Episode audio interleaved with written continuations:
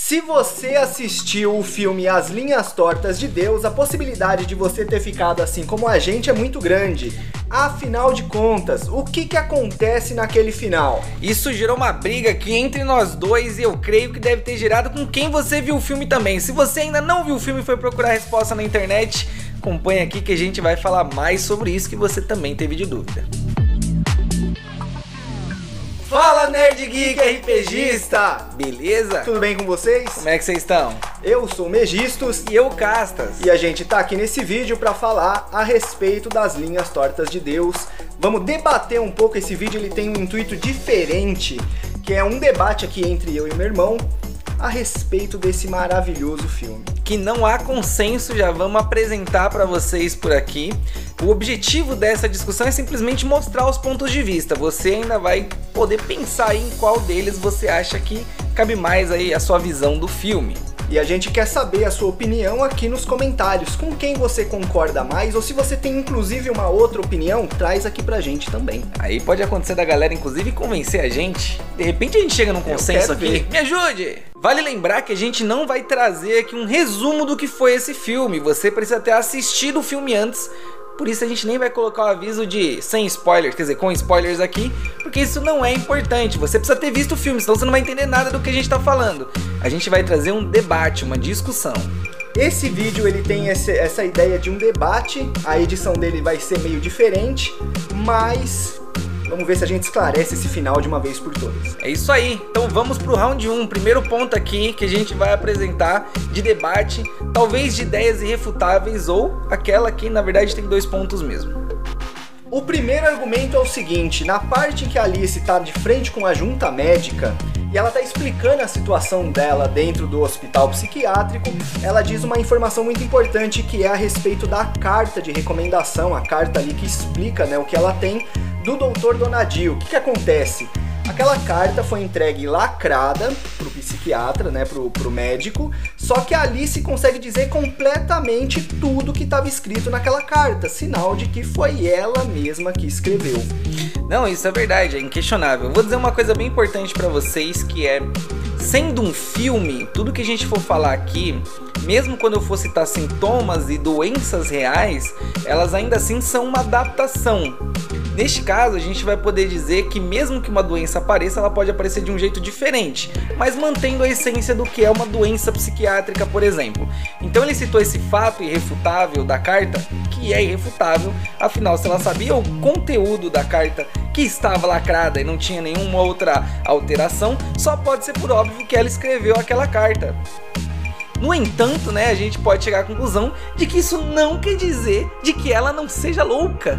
E a loucura vai ter um nome que eu vou explicar lá pra frente. É uma doença psiquiátrica que é a nossa, a minha teoria. Na verdade, ele não concorda nem um pouco com isso.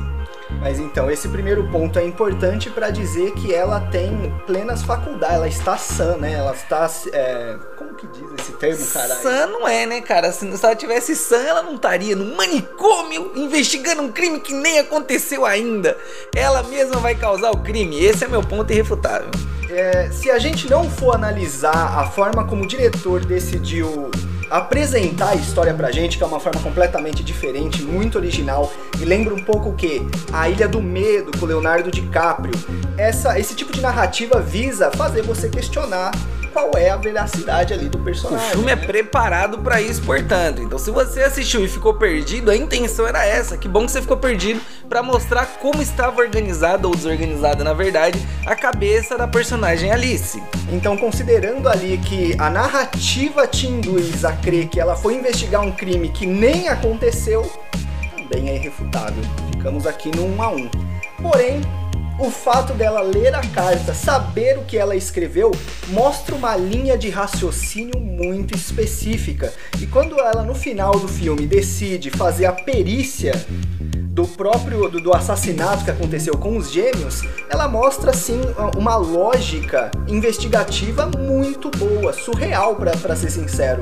O que comprova talvez que sim, ela era investigadora e que é um dos pontos do filme levantado que diz o seguinte: se ela foi enganada pelo marido, ela talvez não seja investigadora no final das contas.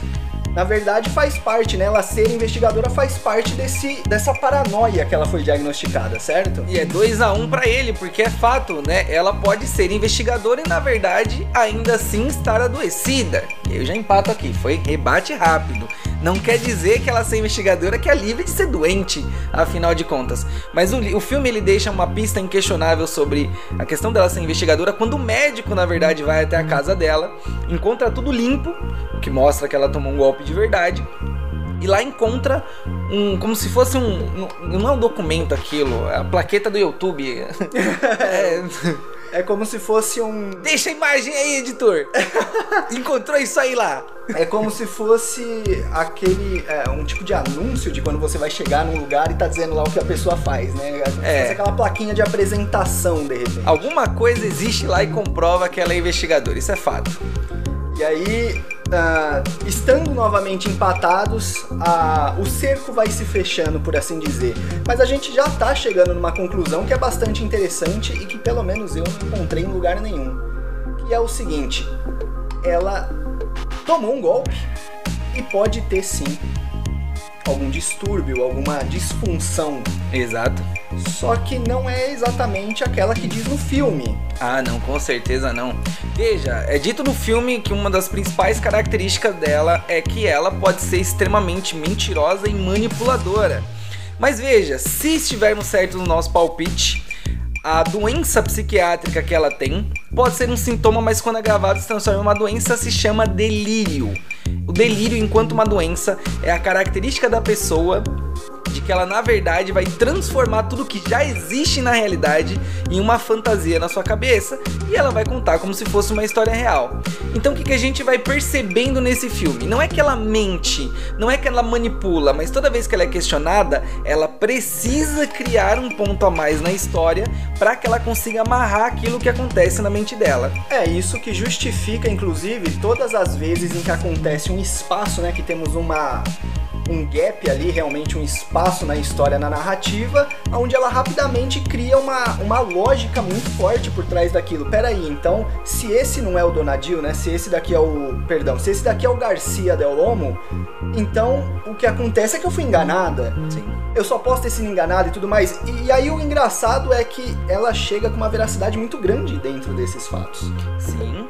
Isso é porque, para que o delírio aconteça, ele precisa ser pautado na realidade, diferente de um sintoma como alucinação, onde você tem que adicionar um elemento que não existe na realidade. Então vejam só, ela não inventou o Delomo e ela não inventou o médico dela. Isso, essas duas pessoas, elas existem de fato. Então ela não está completamente desorganizada e perdida. Mas talvez ela ter trocado a pessoa indique que ela tem um mecanismo de defesa do ego, que não é um mecanismo completamente adoecido, chamado deslocamento. Ela simplesmente troca um sofrimento maior por um menor. Encarar aquela pessoa como se fosse, na verdade, o Delomo é muito mais fácil do que encarar como se fosse o médico dela.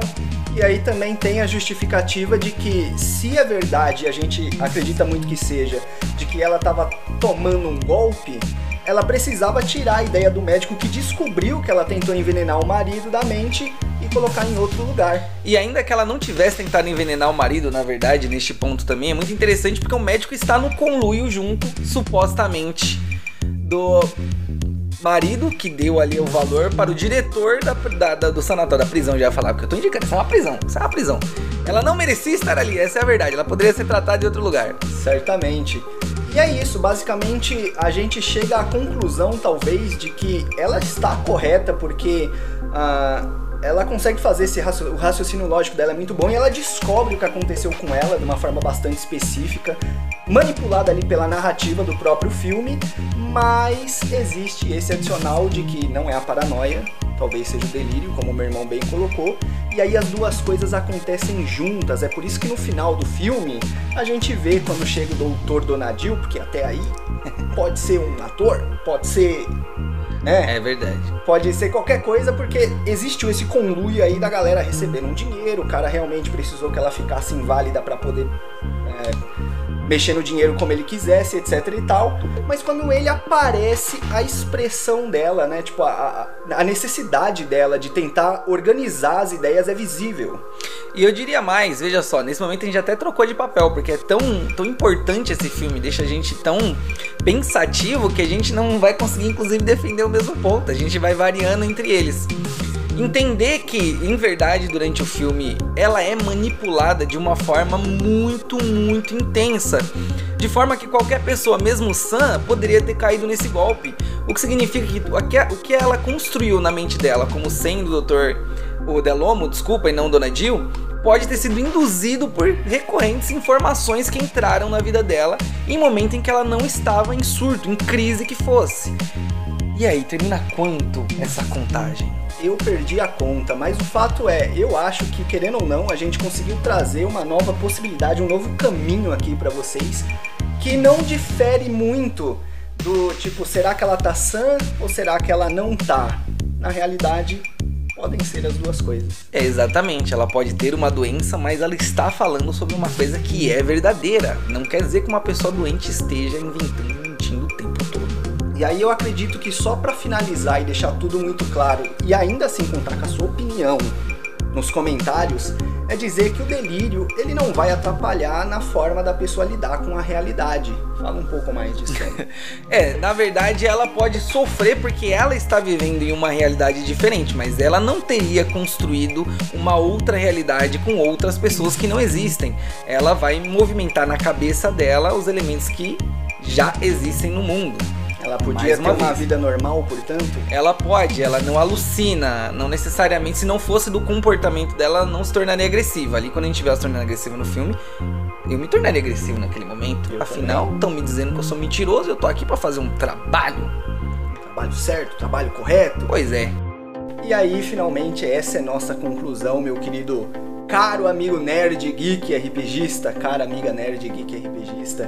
Diz o que vocês acharam desse modelo novo de vídeo. Se vocês gostaram, deixa aqui nos comentários. Deixa seu like para mostrar pra gente que a gente pode fazer mais.